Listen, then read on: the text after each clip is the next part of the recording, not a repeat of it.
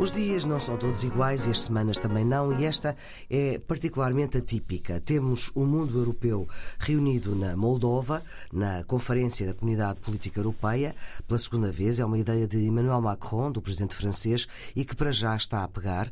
Conseguiu ter cerca de 50 chefes de Estado europeus a cerca de 20 quilómetros da fronteira com a Rússia, com a ideia de facilitar a aproximação da Moldova à União Europeia, de reforçar o apoio europeu à Ucrânia e viabilizar a entrada da Suécia na NATO. Em Espanha, Pedro Sánchez perde as eleições autonómicas, perde nas grandes cidades e até em Sevilha, que ganhou a Taça Europa no futebol. O segundo lugar foi para o Roma de Mourinho e Rui Patrício, mas Sevilha foi desde sempre bastião dos socialistas desde o tempo de Felipe González. Erdogan, à segunda, foi de vez, está de pedra e cal na Turquia.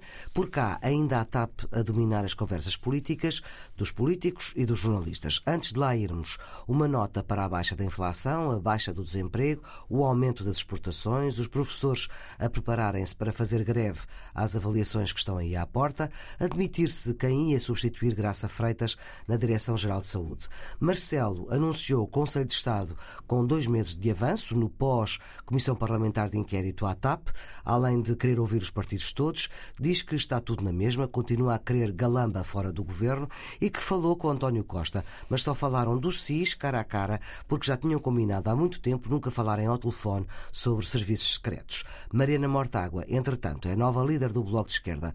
Luís Montenegro, numa entrevista ao telejornal na RTP, veio dizer que o PSD tinha perdido as últimas europeias por 12 e agora, se perder por 3 ou 4, não será um mau resultado, mas não é isso que quer.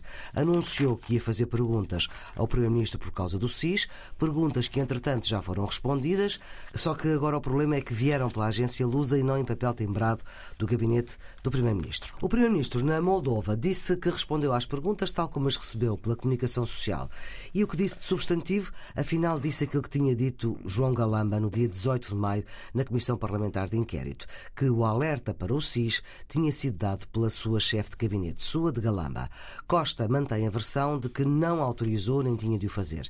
Entretanto, o Ministério Público despeja um processo interno na TVI sobre uma notícia que já o tinha sido em 2018 e que continua sem arguídos, se bem que sejam falados os dois nomes de dois ministros que à época era o Presidente da Câmara de Lisboa e vereador, sobre as trocas de favores entre o Centrão, entre o PS e o PSD. Alegadamente, o PS ia com candidatos fracos às freguesias do PSD para o PSD poder ganhar, só que Rui Tavares, líder do LIVRE, que tinha um acordo com o Partido Socialista, veio dizer em ON que foi o próprio LIVRE que quis concorrer a estas freguesias de direita. Montenegro, entretanto, anunciou uma sindicância interna para perceber o que se passou com antigos deputados do PSD e dirigentes do PSD Lisboa, alvo de escutas que, à partida, alegadamente não deixam ninguém em bons lençóis. E agora, assim vai Portugal, uns vão bem e outros mal. E, portanto, a pergunta desta semana, pergunta curta para resposta curta, que espaço vai ter Marcelo Rebelo de Sousa para intervir nesta legislatura no pós-Conselho de Estado, que só vai acontecer depois do fim da Comissão Parlamentar de Inquérito? Sabemos que não é vinculativo, mas ainda assim, nono, qual vai ser o espaço de Marcelo? É o espaço de Marcelo depois, é o espaço de Marcelo antes. No fundo, o anúncio do Conselho de Estado é a concretização daquilo que o Presidente da República tem vindo a dizer, ou seja, que estará mais vigilante às iniciativas do governo. Não é mais do que isso, é dizer que o governo não vai ter vida fácil, vai continuar a fiscalizar e, mas ao mesmo tempo diz que não mudou nada, não é para hum. dissolver, é apenas para avaliar a situação. Portanto, é no fundo a continuidade da ação que o Presidente da República já tinha anunciado. Pronto, se há pouco eu dizia uh, em Portugal uns vão bem e outros mal, agora cito o Diácono Remédios e havia necessidade de Marcelo anunciar com este tempo toda a antecedência, Carlos. Não, eu acho que o espaço do Presidente Marcelo é todo o espaço. No quadro constitucional português, o Presidente da República é uma figura de recurso. Isto é, ele não, não governa, não é maioria parlamentar, é o garante do funcionamento normal das instituições e, portanto, só em, em última instância é que tem que intervir. O espaço que ele vai ter é aquele que as outras instituições lhe permitirem.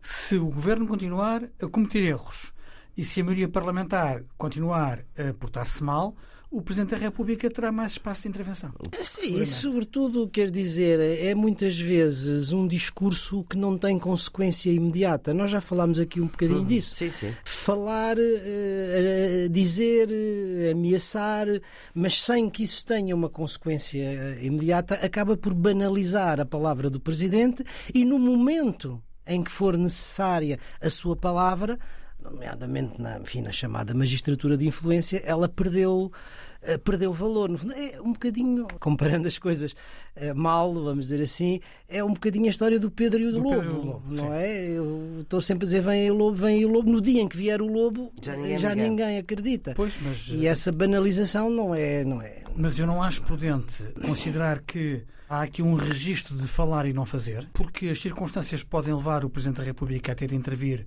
na plenitude dos seus poderes e aí ele vai exercê-los. Sim, mas justamente, Carlos, é exercê-los sem os anunciar a meses de distância.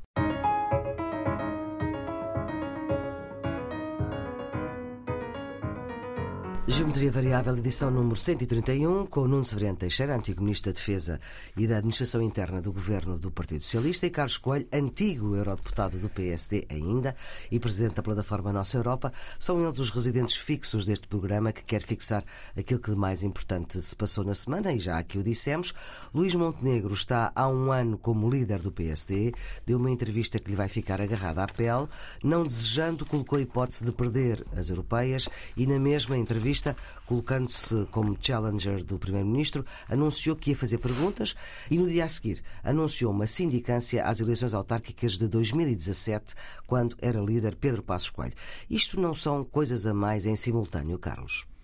Não, eh, vamos cá ver. Esta é uma situação que compromete a imagem dos partidos do, do, do Centrão, sim independentemente de considerar que há aqui um atraso muito grande da, da investigação. Uma investigação que já foi conhecida em 2018 e que não tem arguídos. Em 2018. Isto é mau para todos, não é? E atenção, já houve umas eleições autárquicas posteriores em 2021. Exatamente. Isto é mau hum. para todos porquê? Porque se as pessoas são inocentes, andaram com o seu nome na lama este tempo todo. Se as pessoas são culpadas, atrasaram o cumprimento das penas que corresponderia à prática destes crimes.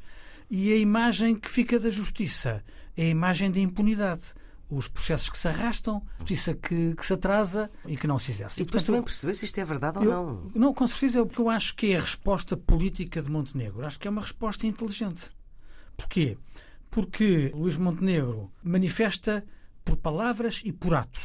Veja-se o caso Pinto Moreira, de retirar a confiança política. Uhum que não pactua com estas situações. Que é um deputado arguído e que voltou sem ser combinado com a direção do partido, é, com a direção Que não pactua com estas situações. Em segundo lugar, vai proceder dentro daquilo que o partido pode, ou um apuramento das circunstâncias que permitirá identificar -se, se houve ou não atropelo das regras internas do processo autárquico que se referem às acusações. E, em terceiro lugar, dá um sinal de que quer, para o futuro, descolar o pagamento de cotas dos atos eleitorais, o que significa acabar uh, com alguns sindicatos de voto que existem dentro dos partidos.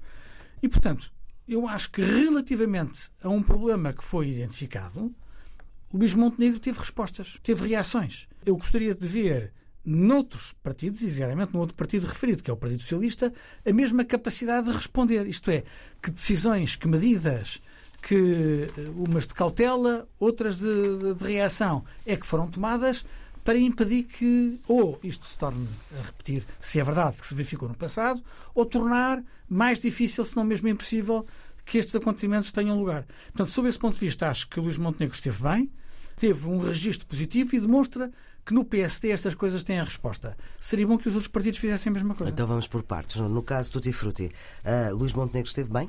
Em relação ao caso Tutti Frutti, há quem diga que é um não caso. A questão que se levanta tem duas dimensões. Uma é política, outra é de justiça. A dimensão política tem a ver com duas coisas. Primeiro, há ou não há corrupção no caso da autarquia de Lisboa? Não sabemos. Quer dizer, se há negócios por trás disto ou não há. Não sabemos. Se houver, enfim, não é inédito no poder local em Portugal. Mas isso é um problema. O outro é o problema da concertação das candidaturas. É normal que os partidos que conhecem genericamente o seu eleitorado, sabem onde têm probabilidade de ganhar e onde não têm, não vão investir muito naqueles onde não têm probabilidade de ganhar. Uhum. Portanto, isso é absolutamente natural. Aliás, já houve desmentidos, como disse, o livro disse que tinham escolhido aquelas eh, freguesias e mais do que isso. Em freguesias onde historicamente, do ponto de vista eleitoral, havia uma grande diferença entre a direita e a esquerda, uma das candidatas do livro teve, aliás, uma diferença de 100 votos. Portanto, não é verosímil, não se percebe se. Correu o risco de ganhar. De ganhar. A freguesia do Ariar, em Lisboa. O que me parece é que investir numa, numa freguesia onde não pode ganhar é natural, o que não é natural é se isto for consertado, não é? Mas não sabemos se foi consertado ou não, mais uma vez. Portanto, a mim o que me parece é que, do ponto de vista político, já, já falaremos na reação do, do, do Dr. Montenegro, a sindicância parece ser um mecanismo para introduzir transparência, usando a linguagem popular, separar o trigo do joio, mas vamos lá dizer, não tem consequência política absolutamente nenhuma. Pela simples razão de que isto tem a ver com eleições do passado em que os protagonistas já não têm, já, já não, estão, estão, e já houve outras. Em, já não estão em funções e já houve outras. Portanto, do ponto de vista político, isto não tem nenhuma consequência. Agora, não, o que é que para mim. Exceto se contribuir para, para que se definam regras. Que não, foi o que eu disse. Okay. É, é, é bom da transparência é. e de separar o trigo do joio. Agora, onde é que, do meu ponto de vista, está o problema fundamental aqui?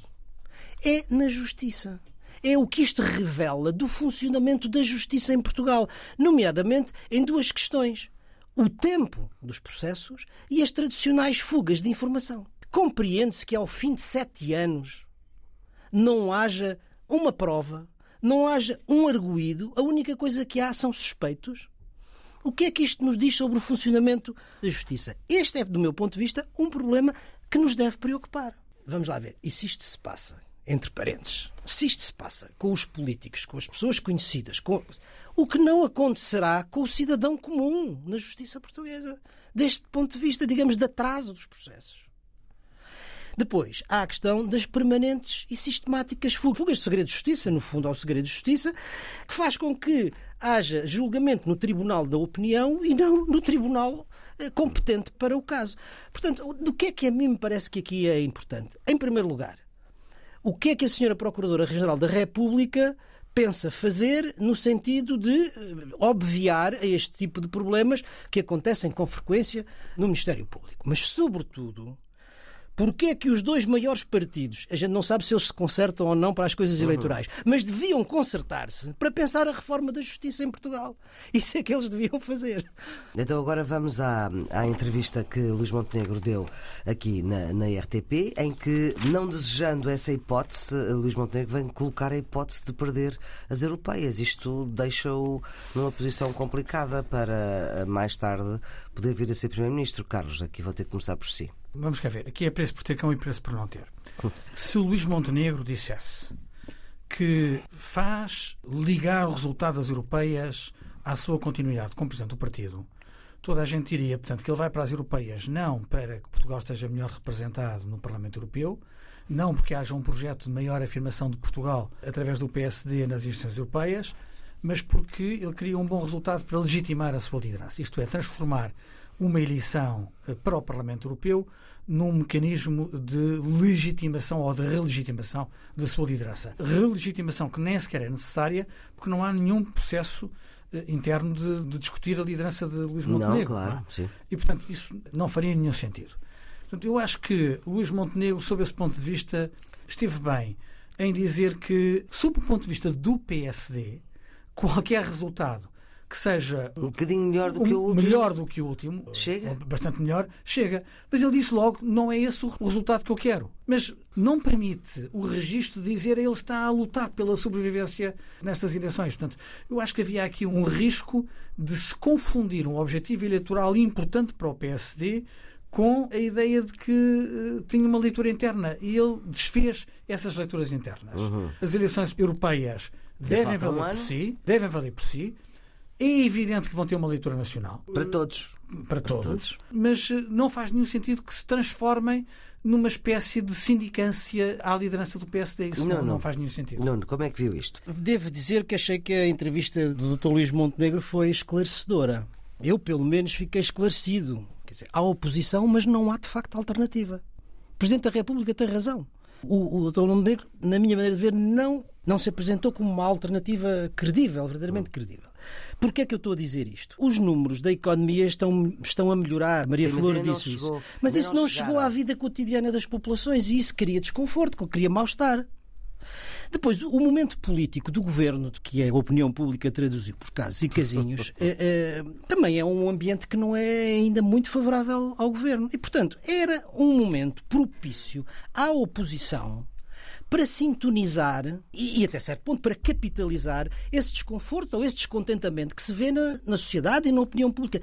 E eu confesso, eu posso estar muito enganado, mas eu não vi na entrevista do Dr. Montenegro essa capacidade, ou seja, pareceu-me um líder incapaz de, de sintonizar, de empatizar com esse desconforto, com essa situação, essa situação da sociedade portuguesa e de ser o representante, quer dizer, de representar, de, de traduzir isso e assumi-lo. Portanto, é nesse sentido que eu digo que não foi alternativa. Enfim, foi oposição e sublinhou é isso. oposição, mas não é alternativa. Mas não, mas não me pareceu uma alternativa. Do seu ponto de vista.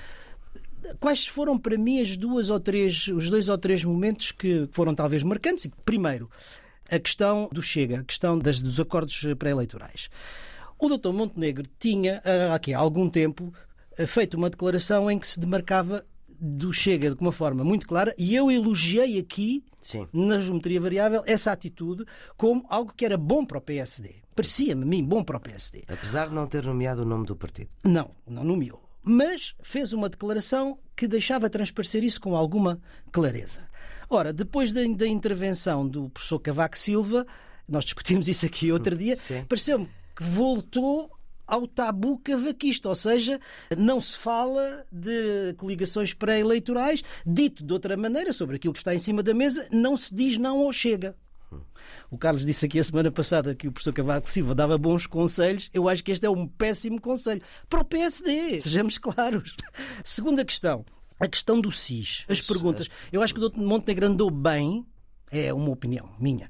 Quando diz vamos fazer perguntas diretas ao Primeiro-Ministro. Porque nós, aliás, já tínhamos dito isso aqui, havia coisas por esclarecer. Até para quase evitar uma comissão parlamentar de inquérito. Ora, é esse o ponto onde eu acho que ele não andou bem. Ou seja, fazer as, as perguntas ao Primeiro-Ministro é importante porque havia coisas para esclarecer e é o Primeiro-Ministro que o deve fazer. Uhum. Ao admitir a possibilidade de uma comissão de inquérito, é que eu acho que já não andou bem, porque não queria claramente essa, essa distinção. E uma comissão de inquérito, que já vimos aqui, nós aí concordámos, não é de todo o bom método para tratar esse, esse assunto. Finalmente, a questão que estavam a levantar das europeias, é claro que o Dr. Montenegro disse que quer ganhar as eleições, é normal, ele é o líder de, do, do partido, quer ganhar as eleições. Mas ao admitir que se perder por dois ou três isso não é mau, e sobretudo, e sobretudo, não é motivo para se afastar da liderança do partido, aí é um, é um pensamento absolutamente legítimo, quer dizer, não... agora, traduz em certo sentido um nível de ambição que não é ganhador, que não, é, que não é entusiasmante. Estamos a pôr a hipótese de perder, mesmo que seja por sim. Não é, Com não as é, europeias é sempre pouco não é, não é é? ganhador. Já, já houve pouco chinho da outra vez. Agora, se isso acontecesse, não sei se vai acontecer, se isso acontecesse e o Dr. Montenegro perdesse pelos 10, 2 ou 3 e ficasse o Dr. António Costa, ia lhe agradecer imenso. Carlos, o direito de resposta. Não, mas é, eu, eu Automático. percebo, eu percebo a, a crítica do Nuno relativamente ao protagonismo na entrevista como, como alternativa. Eu devo dizer que teria preferido ver o líder do meu partido a falar das questões que que preocupam a vida das pessoas. Falar no custo de vida, falar na inflação, falar no desemprego, falar nos baixos salários, naquilo que hoje preocupa as pessoas. Agora, eu também não posso substituir ao critério dos jornalistas e, portanto, eh, curiosamente, os pontos-chave que o Nuno assinala na entrevista de eh, Luís Montenegro são exatamente aqueles que os jornalistas selecionaram para as perguntas mais suculentas. É outra vez a questão do Chega, é a questão das eleições, é a questão do SIS, é a disputa eh, com o Primeiro-Ministro. Portanto, é traduzir os casos e casinhos, agora não nas perguntas ao Primeiro-Ministro, mas nas perguntas ao líder da oposição. E, portanto, aqui, mais uma vez, é preço É. por ter cão, é preço por não ter. Porque se o Luís Montenegro disser, ok, a sua pergunta, senhor jornalista, é, é muito interessante, mas eu não quero eh, falar sobre o Chega, eu quero falar sobre o desemprego, o jornalista vai dizer, o senhor está a fugir à minha pergunta porque não quer falar sobre o Chega. E sobre o Chega, eu acho que ele fez muito bem. Eh, Ele O já jornalista pode lhe dizer, já fala sobre o desemprego, mas agora responda sobre o Chega. Eh, sobre o Chega, já por mais do que uma vez explicitou de uma forma clara qual é a sua opinião. Nesta não, entrevista não, voltou não. atrás. Agora, o que ele não faz é aquilo que mais interessa ao PS, é colocar o Chega no centro do debate político. Se Luís Montenegro, em todas as entrevistas, estiver ele a falar do Chega, ele está a contribuir para alimentar um fenómeno que não é do interesse do PSD que seja, oh, oh, que seja Carlos, alimentado. Ó oh, Carlos, deixa-me só dizer uma coisa. No dia em que o Dr. Montenegro disser assim, eu não faço uma coligação com o Chega, esse, essa questão morreu. Mais ninguém vai perguntar nada. E isso iria a favor dele e do PSD. É a minha impressão. Ele já o disse sem falar no Chega. Sem o dizer. Porque ele disse que não faria nenhuma coligação de governo, nem aceitaria o suporte parlamentar de partidos que tivessem posturas racistas, xenófobas, que uhum. violassem valores essenciais para o PSD e creio que para, para o Estado de Direito Democrático. Tal como a questão da Comissão de Inquérito, eu não acho que haja, tenha havido nenhum retrocesso. Eu acho que o PSD continua nada inclinado para fazer uma comissão de inquérito aos serviços de informação. Acha que sim, essa é a sua posição. Sim. Mas também é a posição do PSD. Não, o, o que eu li, eu ouvi, ouvi a intervenção de Luís Montenegro na, na entrevista, em que ele explicitou as perguntas que eles iam mas fazer. Mas ainda não tinha tido as respostas ao, do Primeiro-Ministro. mas entretanto as respostas vieram. Eu percebi a declaração a dizer eh, se não vierem respostas que sejam suficientemente esclarecedoras ou se não vierem de todo, nós não excluímos nenhum mecanismo parlamentar, mesmo aquele que não desejamos, que é a Comissão Parlamentar de Inquérito. Portanto, eu vi aquilo quase como uma sinalização de alternativas se não uhum. viessem uh, respostas do Primeiro-Ministro. Dito de outra maneira, eu entendi aquilo como um estímulo ao Primeiro-Ministro para responder. Uhum. E ele respondeu. Pronto. Ele respondeu. E do seu ponto de vista, as respostas do Primeiro-Ministro tornam uh, não necessária uma comissão parlamentar de inquérito ao SIS? Eu não altero nada daquilo que disse no geometria variável. Acho que nesta matéria a comissão parlamentar de inquérito não é um instrumento mais, mais desejável. Eu acho que as, as revelações do Primeiro-Ministro são embaraçosas para o Governo. Por quê? Porque ele desmente Galamba, não é? Ele diz que não houve nenhuma intervenção do gabinete do Primeiro-Ministro na relação com o SIS, que foi exclusiva iniciativa da chefe de gabinete de Galamba. Ora, Galamba tinha dito na Comissão Parlamentar de Inquérito que tinha falado com o Secretário de Estado Adjunto Mendonça Mendes, que o aconselhou a falar com as secretas. E quando vai falar com a chefe de gabinete, a chefe de gabinete já tinha falado com as secretas. Com certeza. Portanto, ou seja, a suposta e... intervenção do Secretário de Estado Adjunto, para o caso, acabou por ficar sem efeito. Não, não ficou sem efeito. Ele, ele fez aquilo que o gabinete do Primeiro-Ministro, através do Secretário de Estado Adjunto, lhe recomendou, porque já estava feito. Ele, ele, segue a instrução através da sua chefe de gabinete que já tinha tomado essa iniciativa. Por Hã? ela. Que, por ela. Mas, mas, portanto, não se pode dizer que não houve aqui nenhuma, nenhuma intervenção. Portanto, uhum. eu acho que o, o Primeiro-Ministro desmente, desmente Galamba. E critica Galamba, porque o Primeiro-Ministro diz nas respostas que não lhe parece ajustado que segredos de Estado estejam só no, no computador. No, no, no, computador de um assessor que aparentemente não estaria credenciado para ter acesso a eles. Olha, isso é uma crítica violenta, contundente, ao sentido de Estado de um ministro que permite que segredos de Estado no seu gabinete estejam mal arquivados, estão arquivados num computador, sem condições de segurança e manuseados por pessoas que não estão habilitadas para o efeito. Ora, quando um Primeiro-Ministro desmente um ministro e critica a falta de sentido de Estado desse ministro, eu acho que a questão já não é uma questão de comissão parlamentar de inquérito, a questão é uma questão de responsabilidade política. É perguntar o que é que o Primeiro-Ministro vai fazer a este ministro. Não, não. Eu não li as respostas do Primeiro-Ministro desta maneira. Eu acho que o Primeiro-Ministro deu cobertura ao Ministro Galamba. Com ou sem razão, não faça mais pequena ideia. Mas deu-lhe cobertura no sentido em que disse que só falou com o Ministro Galamba depois de todo o episódio já ter acontecido e de o SIS já ter feito a sua intervenção e o computador está nas mãos, nas mãos do SIS. Portanto, nesse sentido, volta à questão inicial que é quem tomou a iniciativa foi a chefe de gabinete, independentemente do que quem quer que viesse a intervir não. a seguir. Mas, do meu ponto de vista, o que me parece, para dizer a verdade, é que já ninguém quer saber nada deste, deste assunto. A opinião pública está enfim, saturada disto. Quem, está, quem deve estar muito saturado são os membros do governo. Agora, eu não tenho dúvidas que o Primeiro-Ministro só falou com o Ministro Galamba depois dos acontecimentos terem lugar. É o que ele diz. Agora, também fica claro é que João Galamba falou com o Secretário de Estado adjunto do Primeiro-Ministro, com Mendonça Mendes e agora percebe-se porque é que Mendonça Mendes andou estes dias todos a fugir aos jornalistas para não ter de confirmar que tinha falado com o João Galamba. Eu, eu, o embaraço agora percebe-se. Eu, eu, confesso que não, que, que não percebo, porque se ele aceita, e o PS também, que vá depor à comissão de inquérito, com certeza que lá vai ter que dizer a verdade, como é obrigatório numa comissão de inquérito. Será um assunto que nós teremos que falar na próxima semana ainda. Ora, já não, já não. Vai ser impossível não acompanhar essa comissão de inquérito com Mendonça Mendes. Vamos para outro partido à esquerda.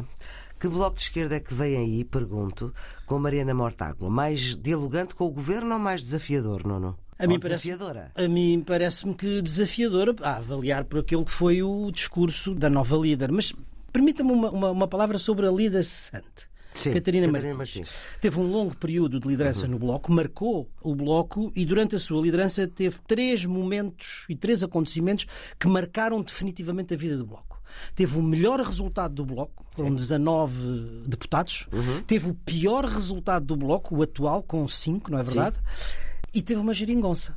Ou seja, o momento em que o Bloco está mais próximo do poder. Não de decisão, mas de influenciar a decisão. E esta trajetória de Catarina Martins traduziu, de certa maneira, aquela que foi sempre a crise de identidade do Bloco. Ou seja, o Bloco nasce como sendo um partido de protesto, um partido tribunício, um partido que denuncia, que acusa, que põe o dedo na ferida dos problemas do regime, e foi isso que o consolidou. Quando se aproximou do poder, hesitou, porque isso obriga, obviamente, a desradicalizar o seu discurso e a moderar as suas posições. Ao fim, de, enfim, da geringonça, a ideia que passou, do meu ponto de vista, foi que o Bloco voltou outra vez à sua função tribunícia. Deve ter pensado, deve ter avaliado e achou que uh, isso tocava na sua identidade fundamental e, eventualmente, no próprio eleitorado. E, portanto, volta a essa função de partido de protesto, de partido tribunício, que é, aliás, uma função importantíssima nos sistemas, eh, nos sistemas democráticos, diga-se de passagem. A questão da geringonça, sim ou não, atravessou completamente a convenção. Completamente. Ora, na fase final, a última fase que vem do, do chumbo dos dois orçamentos uhum. de Catarina Martins, já se desenhava esse percurso de regressar à sua identidade tribunícia. E eu acho que o primeiro discurso da nova líder, da Mariana Mortágua, confirma essa tendência e provavelmente vai consolidá-la. Porque praticamente, se quisermos, toda a mensagem política foi uma mensagem política de. Contra o governo. Contra o PS, este PS? Este PS e contra a maioria absoluta. Isto é, digamos, eh, a confirmação, pelo menos por hora, de que essa continuidade e eventualmente a consolidação e o agravamento dessa tendência se vai, se vai dar. Ela é uma líder nova, jovem, competente do ponto de vista das suas qualidades intelectuais, das suas qualidades políticas. Doutorada? E, sim, e portanto, vamos ver. Este para mim é o ponto fundamental se, digamos, no futuro próximo, ela vai conseguir sintonizar com os descontentamentos da sociedade e capitalizar isso, uhum. ou se não vai, e se não vai, receio bem que parte desse descontentamento vá para o lado contrário do espectro político. Carlos, mais dialogante, mais desafiadora? Eu concordo com, com, com o Nuno. Eu acho que a linha tradicional de protesto do Bloco de Esquerda é aquilo que fica do discurso de Mariana Mortágua. Eu acho que não vai haver uma mudança nem no estilo nem na substância do discurso político do, do Bloco. De certa forma, eh, Mariana Mortágua é a sucessora da linha de Catarina Martins. Teve, aliás, uma, uma vitória tranquila. Uhum. A oposição foi muito tímida. Acho que o discurso dela não rasgou nem inovou. Curiosamente, traz uma, uma pequena uh, nuance relativamente à questão ucraniana, uma posição que eu diria mais moderada. Eu acho que o Bloco deixa o PCP isolado eh, na oposição do apoio de Portugal a Zelensky, embora alguns congressistas tenham apelidado de fascista o presidente do Parlamento ucraniano. a única voz da oposição interna que se fez sentir foi para dar a nota de que divergia na questão da Ucrânia. Sim. E quer dizer, pela pior das razões, ultrapassando a posição do, do PC. E, portanto, também acho que do ponto de vista interno isto significa que o Bloco vai estar mais unido, porque a expressão da oposição interna foi tão fraca, tão má que isso vai, obviamente, não, reforçar, eu, eu a, reforçar que, a liderança. Eu acho, eu acho, que a coligação entre a liderança do partido com a Mariana Mortágua e a liderança parlamentar com Pedro Filipe Soares assegura uma grande tranquilidade no Bloco de Esquerda. E, curiosamente, há duas figuras que marcam também o Congresso, Francisco Louçã. Houve alguém que me dizia com ar de piada que achava que o Bloco tinha saudades do seu líder histórico. Não sei. Pode ser um, um candidato presencial Já do, foi. Do, do Bloco. E, não com muito bom resultado. E Catarina Martins, que está de saída sem ser uma total saída, uhum. como ela, aliás, deixou claro, pode ser a cabeça de lista às eleições europeias. São dois nomes para reter das próximas uh, intervenções eleitorais do Bloco de Esquerda.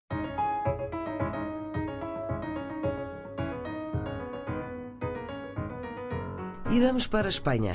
Temos eleições antes ainda, antes ainda de Marcelo Rebelo de Sousa reunir o nosso Conselho de Estado por cá, porque ele disse só ia reunir o Conselho de Estado no final do mês de julho eh, sobre a situação política, económica e social e Pedro Sánchez vai voltar a ir a votos em Espanha a 23 de julho. O Ciudadanos desistiu, indica o voto no Partido Popular, que ganhou Madrid e ganhou estas autonómicas. O governo espanhol é atravessado pela clivagem como atuar perante a guerra da Ucrânia, quase que parece à semelhança da oposição dentro do Bloco de Esquerda. Não deu tempo, Pedro Sánchez, à direita, para festejar, dizem, e à esquerda, do Unidas Podemos e o Sumar de Holanda Dias.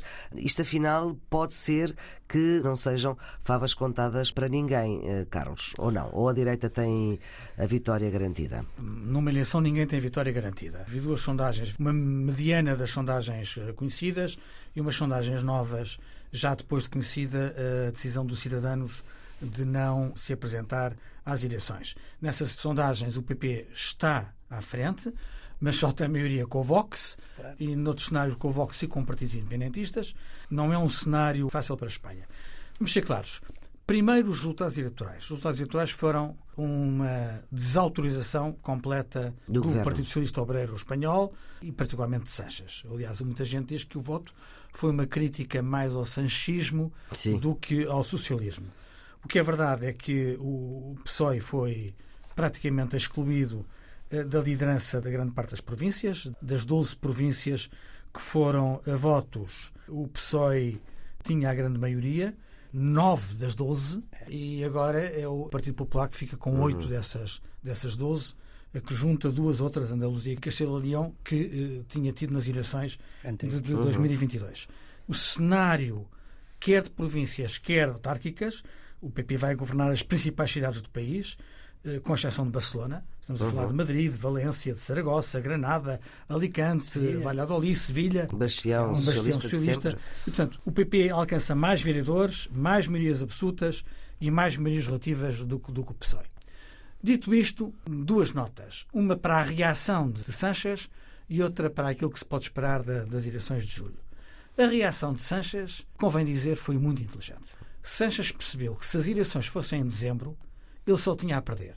Ele já estava completamente desautorizado, a situação política iria ainda mais apodrecer, ia ter desafios à sua própria liderança e autoridade dentro, dentro. do PSOE, e, portanto, com a antecipação das eleições para julho ele impede isto tudo. Não dá espaço à direita para festejar a vitória, permite explorar o problema de que em muitas circunscrições o PP só vai conseguir eh, governar se tiver coligações à direita e, portanto, com o Vox. Ele vai explorar isso para o seu discurso eleitoral e ele vai tentar fazer a bipolarização que, de certa forma, já se viu nestas eleições, com uh, o desaparecimento quase do Podemos e o desaparecimento dos cidadãos. Qual é a lógica do Sanches? É dizer à esquerda, se querem evitar que a direita vá no. Sou eu outra vez. Sou eu outra vez. E isto pode dar uh, um alento eleitoral uhum. ao, ao PSOE numa altura em que ele está uh, muito, muito desacreditado. Portanto, sob o ponto de vista da inteligência eleitoral, viu-se que Sanches reagiu rápido e de forma inteligente. As eleições são uma total lotaria. Neste momento o PP está à frente por poucos. É porque o país estava meio-meio, não é? Está à frente por poucos. O que é que joga a favor do PP? É a vontade de mudança. Elsa está contra Sanches e está contra o PSOE. O que é que pode estar a favor do PSOE? É esta associação, esta agremiação, esta capacidade de atração do voto todo da esquerda. Agora, se há um movimento de mudança na sociedade espanhola, é muito duvidoso que o voto todo de esquerda seja maioritário.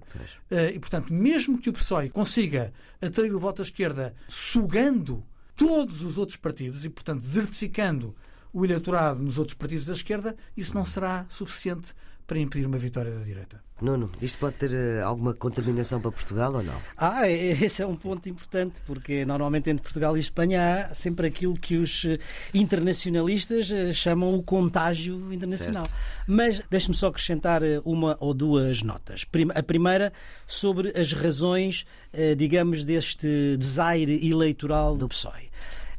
ele é autonómico e municipal mas tem uma leitura inevitavelmente nacional, porque quer dizer, é de tal ordem que é inevitável ter essa leitura nacional. E não é só a perda das regiões autonómicas, seis das nove que detinha, é uma coisa que também é muito importante, que é Madrid, onde há uma dupla maioria absoluta na Câmara e na região certo. Eh, de Madrid. Portanto, isto tem um enorme, com Isabel Ayuso, isto tem um enorme impacto do ponto de vista nacional. Uhum. Portanto, razões que podem ter estado por trás deste, deste resultado eleitoral, para além das razões de natureza económica e social, que são sempre invocáveis, Há uma coisa, o Carlos disse, e vários analistas também o disseram, era menos contra o socialismo do que contra o sanchismo.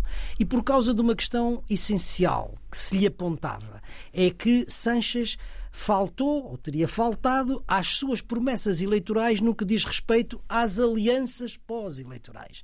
Disse que não as faria nem com o Podemos, nem com os separatistas e, e acabou por formar um governo com o Podemos e fazer acordos parlamentares com os separatistas. Isso terá pesado no eleitorado para isto. Não sei se sim, se não, é o que alguns analistas espanhóis dizem. Olhando para o futuro, o que é que nos espera? É evidente que as eleições são sempre uma incógnita, mas eu acho que o Carlos tem razão, nada está ganho nem de um lado nem, nem do outro. outro. Uhum. Agora, os desafios são diferentes à esquerda e à direita. É muito interessante quem acompanha a evolução do sistema político, do sistema de partidos em Espanha, porque a Espanha vinha de um sistema onde havia dois grandes partidos à esquerda e à direita, o Partido Popular e o PSOE, e praticamente não havia outros há depois a emergência de outros partidos, no espectro à direita, os cidadãos, e à esquerda, o Podemos. Portanto, evolui para um sistema de não de dois, mas de quatro partidos. O que parece estar a acontecer com a rarefação eleitoral do Podemos à esquerda e o desaparecimento dos cidadãos à direita, que já disseram que não vão a votos, a, a, a votos é o regresso, de certa maneira, aos dois partidos como os dois partidos centrais, centrais do uhum. sistema político. E eh, agora, quais são os desafios? À esquerda é saber, como o Carlos disse, se o PSOE é capaz de aglutinar todo o voto da esquerda e ser maioritário não será fácil. O PP tem outro desafio. O do PP tem o desafio de saber se consegue ou não consegue maioria absoluta, porque se não conseguir maioria absoluta, provavelmente vai ter que ser obrigado a fazer coligações com o Vox, com os efeitos todos que isso, isso tem. tem. Portanto, não sabemos o que é que vai acontecer. Os desafios à esquerda e à direita são diferentes. Vamos ter que esperar então por essa altura do Conselho de Estado. e a Yolanda Dias, que é a estrela da política espanhola, do Sumar. Não? O Sumar é uma incógnita. O, o Sumar estava. É uma parte do Podemos, não é? Sim, uma facção do Podemos. Uma facção do Podemos que quer alargar à extrema-esquerda, portanto, quer hum. atrair os votos da extrema-esquerda. Agora, a questão do Sumar é que estava a ser colocada em causa por Iglesias, tanto, Pablo Iglesias, eh, e a derrota do Podemos eh, retira grande espaço a Pablo Iglesias e, portanto, reforça Yolanda Dias. As últimas sondagens o que é que dão? Dão o PP à frente, o PSOE um bocadinho atrás, o Vox com entre 12 a 14 pontos e o Sumar um bocadinho mais atrás. E, portanto, eh, se o Nuno tiver razão que este cenário eleitoral vai reconduzir a uma lógica de bipolarização entre os grandes partidos que tinha sido ameaçada com o crescimento grande dos cidadãos e o crescimento do Podemos. Vamos ter uh, dois partidos com dois encostos. O PP com encosto no Vox e o, no Sumar. O problema é que o encosto da direita nas sondagens tem muito mais expressão eleitoral do que o encosto da esquerda. Isto é, Vox tem muito mais intenção eleitoral do que o Sumar.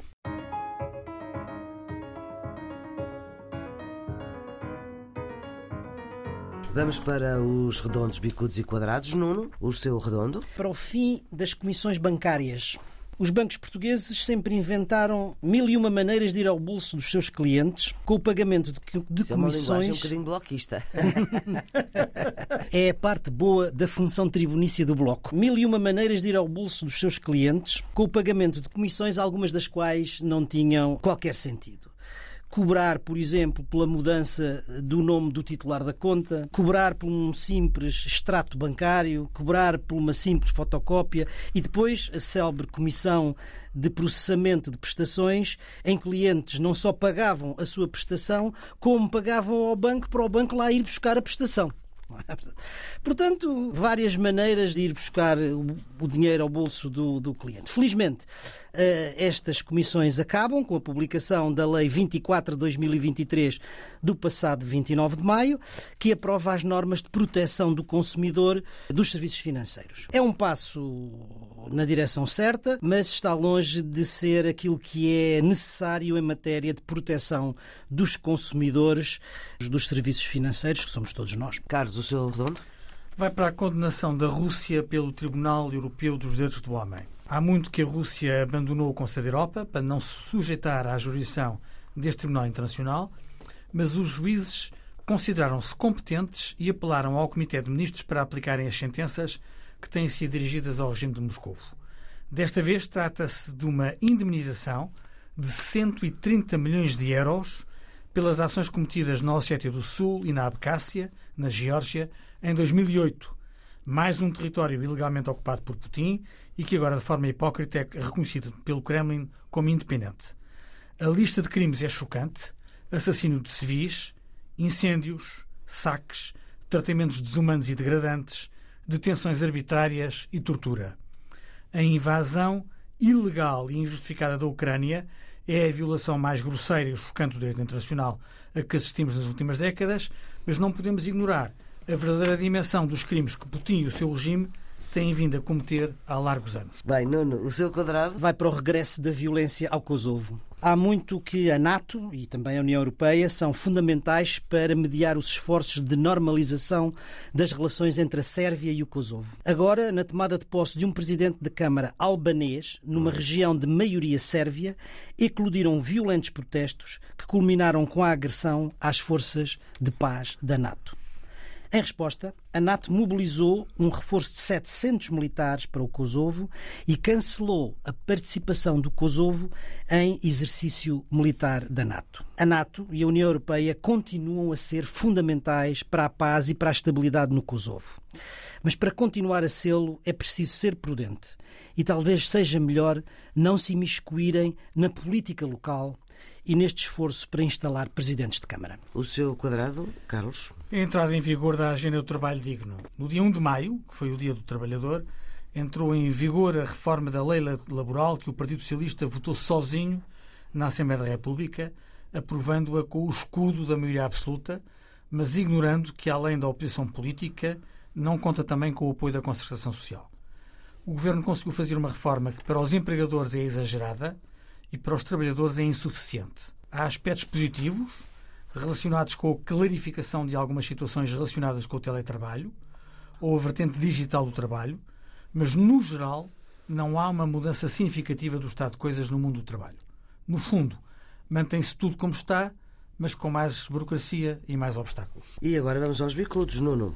O meu bicudo vai esta semana para a AML. Não há habitante ou visitante da cidade de Lisboa que não os conheça vestem de azul, caçam multas, intimidam cidadãos e, não raras vezes, excedem as suas competências. E muitas vezes devo dizer que não tenho a certeza se não usurpam funções da polícia. São os chamados cobradores da ML. Desta vez foram notícia porque recentemente espancaram um cidadão que ameaçou chamar a polícia perante o que considerou ser um abuso da ML. O resultado é que o pobre cidadão foi parar ao hospital com a cana do nariz e três dentes partidos. Mas ficámos a saber mais. É evidente que isto são casos individuais, claro. mas ficámos a saber que a caça à multa não é uma vontade individual dos cobradores. É uma política da empresa. Os colaboradores são incentivados financeiramente com prémios pelo número de autos que passam e são penalizados caso não atinjam determinados valores com a avaliação negativa do seu desempenho. Uma empresa, como é natural, deve ter lucros. Mas uma empresa municipal não pode nem deve ter lucros à custa de uma cidade infrequentável. Saúde-se a alteração dessa política, mas deixo um alerta a Carlos Moedas para uma orientação de razoabilidade e civilidade na EML. Mas deixo também um alerta ao Governo para que avalie se não delegou competências excessivas a uma empresa que devem ser exercidas pela Polícia de Segurança Pública. Carlos, o seu bicudo? Vai para a sinistralidade rodoviária em Portugal.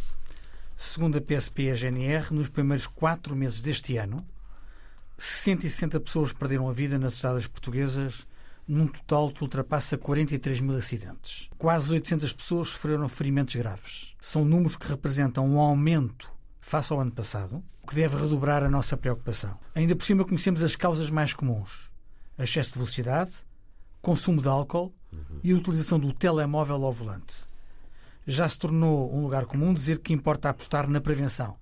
E temos, de uma vez por todas, de ter uma verdadeira educação para a segurança e, em particular, para a segurança rodoviária. Não podemos continuar a assistir a esta verdadeira catástrofe nas nossas estradas. E vamos para as pistas de fim de semana. Qual é que é a sua? Esse livro já é muito lido, Carlos. Este livro já tem alguns anos. Chama-se O Todo-Poderoso. É um livro de Irving Wallace. É uma história notável de um herdeiro que, na sequência da morte do pai, herda todo o império, mas o que ele queria mais era herdar o jornal. E o jornal tinha uma cláusula: é que ele só podia ficar com ele se aumentasse as vendas e se tornasse o jornal mais vendido na cidade. Olha, para isso, uh, o que é que o dono do jornal decidiu?